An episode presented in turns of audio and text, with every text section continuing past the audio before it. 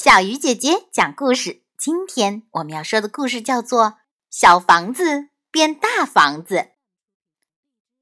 从前，小镇上有个农夫，住在一座红砖房里，屋顶铺着洁白的瓦片，晶莹剔透的玻璃窗在阳光下闪闪发光。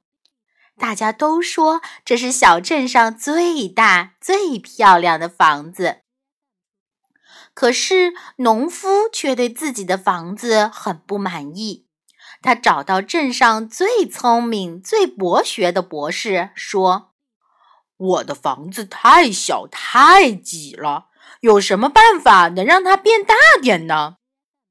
博士想了想，说：“我有一个好办法，只要你把所有的粮食都搬到家里。”你的房子就会变大了。农夫回到家，赶紧把所有的粮食都放进家里。可是他仍然觉得自己的房子太小了。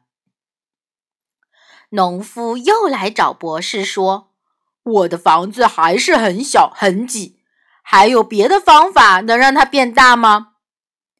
让你的牛和羊也住进你的红房子吧。这样房子就会变大了。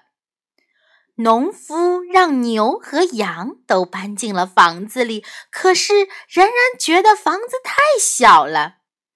于是博士让农夫把猫、狗、鸡、鹅和三只大肥猪都搬进了家里。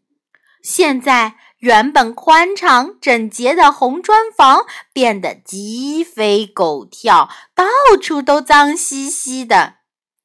农夫觉得房子仍然没有变大，发愁的来请教博士。博士笑着说：“这次的办法准管用，把猫、狗、鸡、鹅、大肥猪、牛和羊都请出你的房子。”就行了。农夫赶紧回家，一一照办。红砖房终于恢复了往日的宽敞整洁的模样。